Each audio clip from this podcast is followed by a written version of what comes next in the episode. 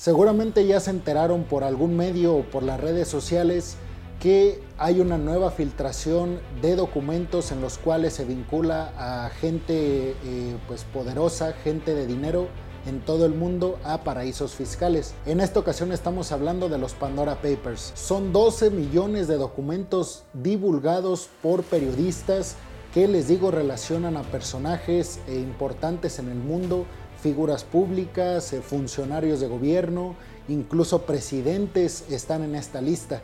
Pero ¿de qué se tratan exactamente estas filtraciones y quién las hace? ¿Los hacen hackers? ¿Los hacen periodistas?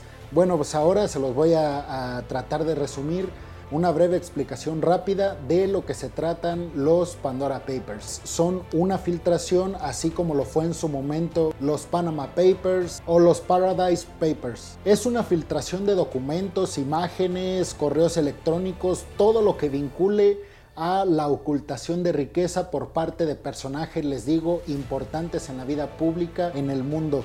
Puede ser eh, actrices, actores de televisión, de cine, cantantes, eh, presidentes de, países que les digo ya se han filtrado algunos nombres y eh, en general todos aquellos que tienen muchísimo poderío económico y que tratan de evadir impuestos con, o a partir de estos paraísos fiscales. Pero ¿quiénes hacen esta investigación? Porque es, es la pregunta que todos nos hacemos y pocos la responden.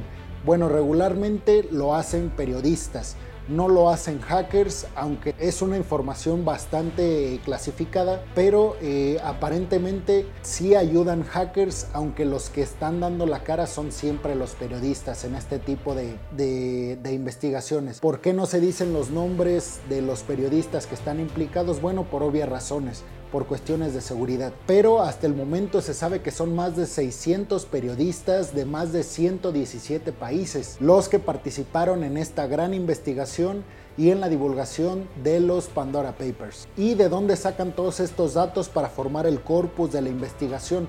Bueno, en esta ocasión lo obtuvieron del el Consorcio Internacional de Periodistas de Investigación en la ciudad de Washington, D.C., es decir, aquí donde se concentra bastante información de, todo el mundo, tanto financiera eh, como de cualquier información eh, noticiosa o periodística, pues eh, se basaron muchísimo en estar, a lo mejor no, obviamente no va a estar la información a la mano, pero van rastreando cuentas, nombres, personas que, existen, personas que no existen, rastrean un nombre de alguna empresa, la buscan en ese país, ven si tiene oficinas o no, si nada más está el nombre de la empresa y qué tantos ingresos tiene, a nombre de quién está esa empresa, después esa persona eh, se fijan en los impuestos que pagó eh, dos años atrás y se fijan que evadió un poco de impuestos y se dan cuenta de que las ganancias que está teniendo en aquel país pues son precisamente los impuestos que está dejando de pagar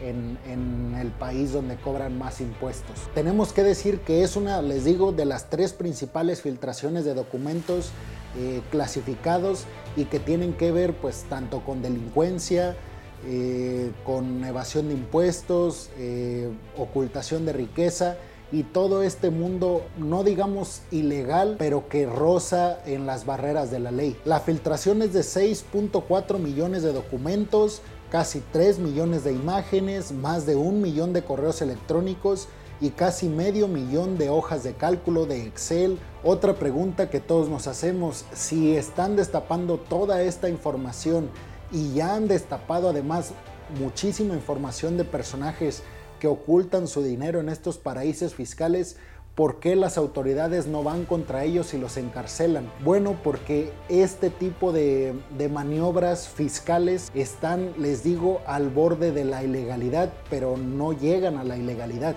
digamos que es una forma legal de ocultar su dinero y de evadir impuestos en algún país. Pero estas divulgaciones de este tipo de documentos, imágenes, correos electrónicos siempre son muy importantes porque aunque aparentemente no se está quebrantando la ley, sino que está, les digo, en ese borde entre la ilegalidad y lo que es legal, pero no llega a lo ilegal, siempre que estos personajes están ocultando su dinero, es porque algo están ocultando en cuanto a relaciones con personas de la delincuencia organizada o cuestiones de lavado de dinero.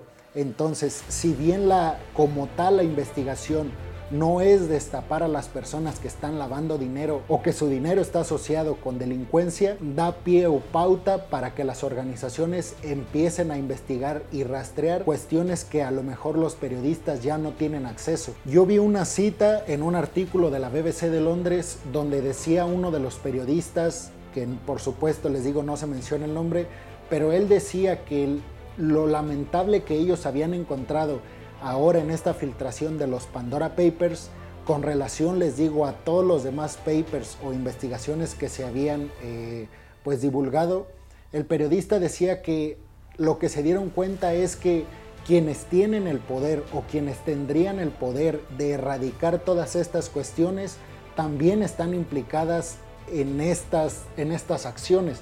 No sé si me explico, es decir, un, presidente de algún país que tiene la facultad y la obligación de perseguir a quienes están evadiendo impuestos, es también la persona que está evadiendo impuestos y que está en estos paraísos fiscales. Pero a ver, cómo esconder el dinero, cómo lo esconden, cuáles son las acciones que hacen para llegar a, pues a que su dinero esté totalmente oculto para, para lograr evadir impuestos en ciertos países. Básicamente y para resumirles, lo que hacen es que crean una empresa en un país que tiene como altos niveles de confidencialidad este país.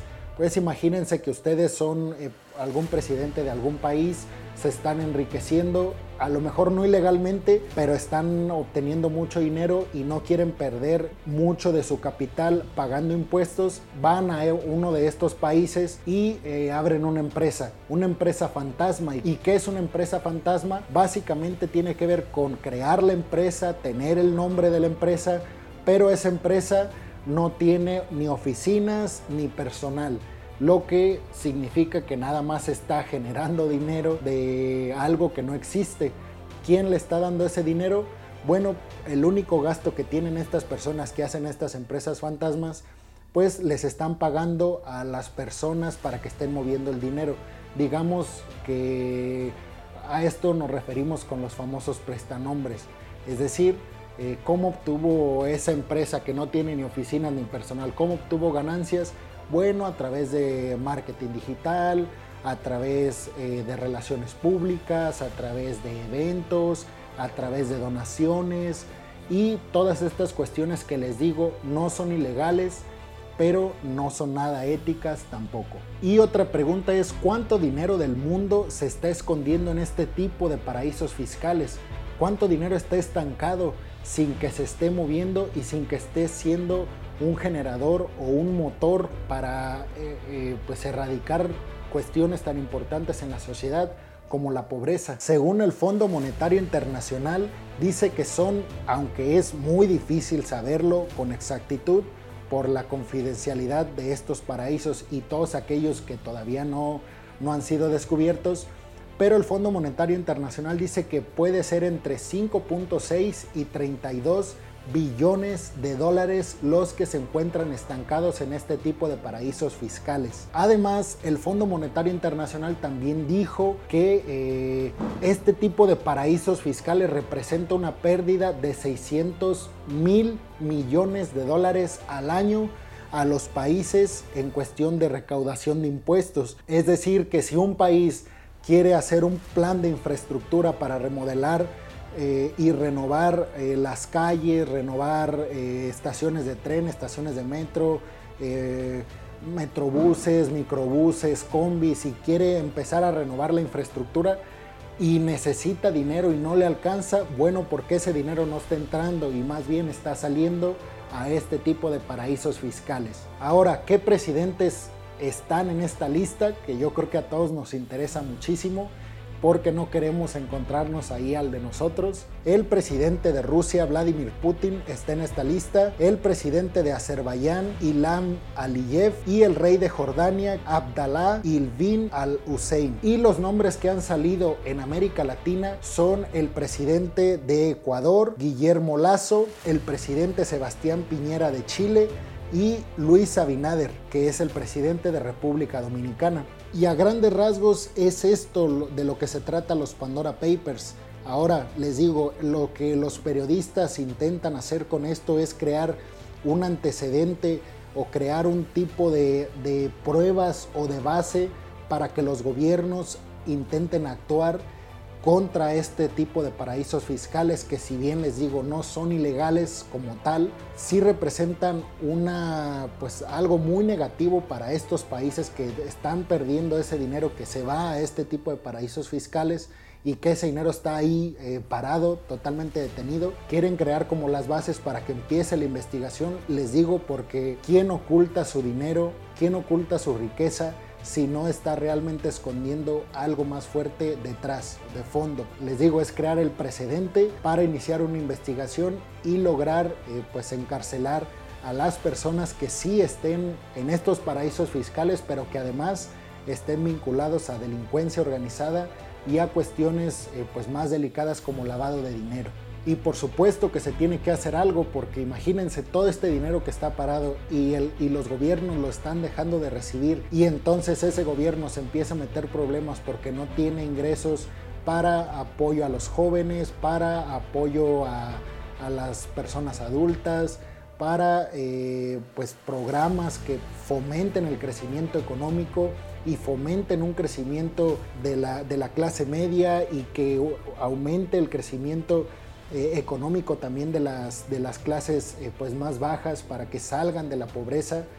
Este dinero, al contrario de estarse recaudando y estarlo reinvirtiendo, se está fugando por parte de esas personalidades, esa élite mundial que eh, pues evade y evade impuestos. Entonces, bueno, lo, lo, que se dice en este artículo que yo revisé de la BBC de Londres es que los periodistas pues están amparados por el gobierno estadounidense que eh, este, gobierno encabezado por Joe Biden, que antes desde Donald Trump ya se tenía pensado eh, hacer algo con este sistema que si bien Estados Unidos es como el creador de este sistema capitalista, este sistema eh, de generador de riqueza y de competencia económica y libertad financiera, por supuesto que se están dando cuenta de que tiene grandes vacíos y que estos vacíos a la larga están causando muchos, pero muchos problemas en los países eh, pues industrializados y en las potencias mundiales.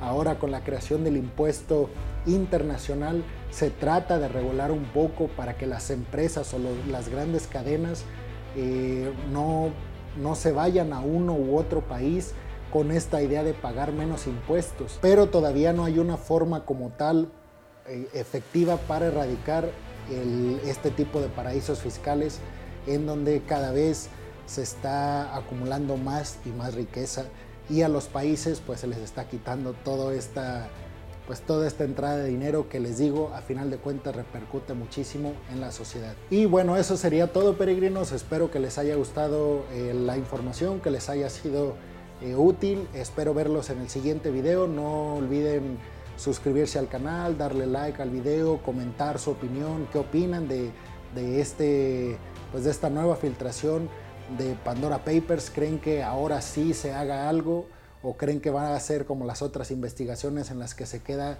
pues en buenas intenciones? Les digo, denle like, compartan el video. Eh, si no les gustó el video, pues denle dislike y eh, pues me ayudarían mucho para romper este esta barrera del algoritmo y poder llegar a más personas. Bueno, peregrinos, eso sería todo. Nos vemos en la próxima. Hasta luego.